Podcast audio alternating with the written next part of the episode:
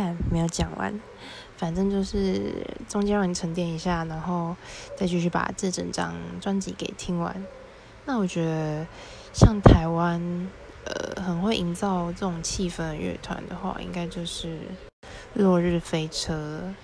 他们从金鸡 Kiko 那张开始，我就觉得他们很厉害，他们很会就是很会起承转合。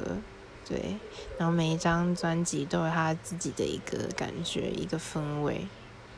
那反正大家就去听看看啦，都不要跳过，会有很好的体验哦。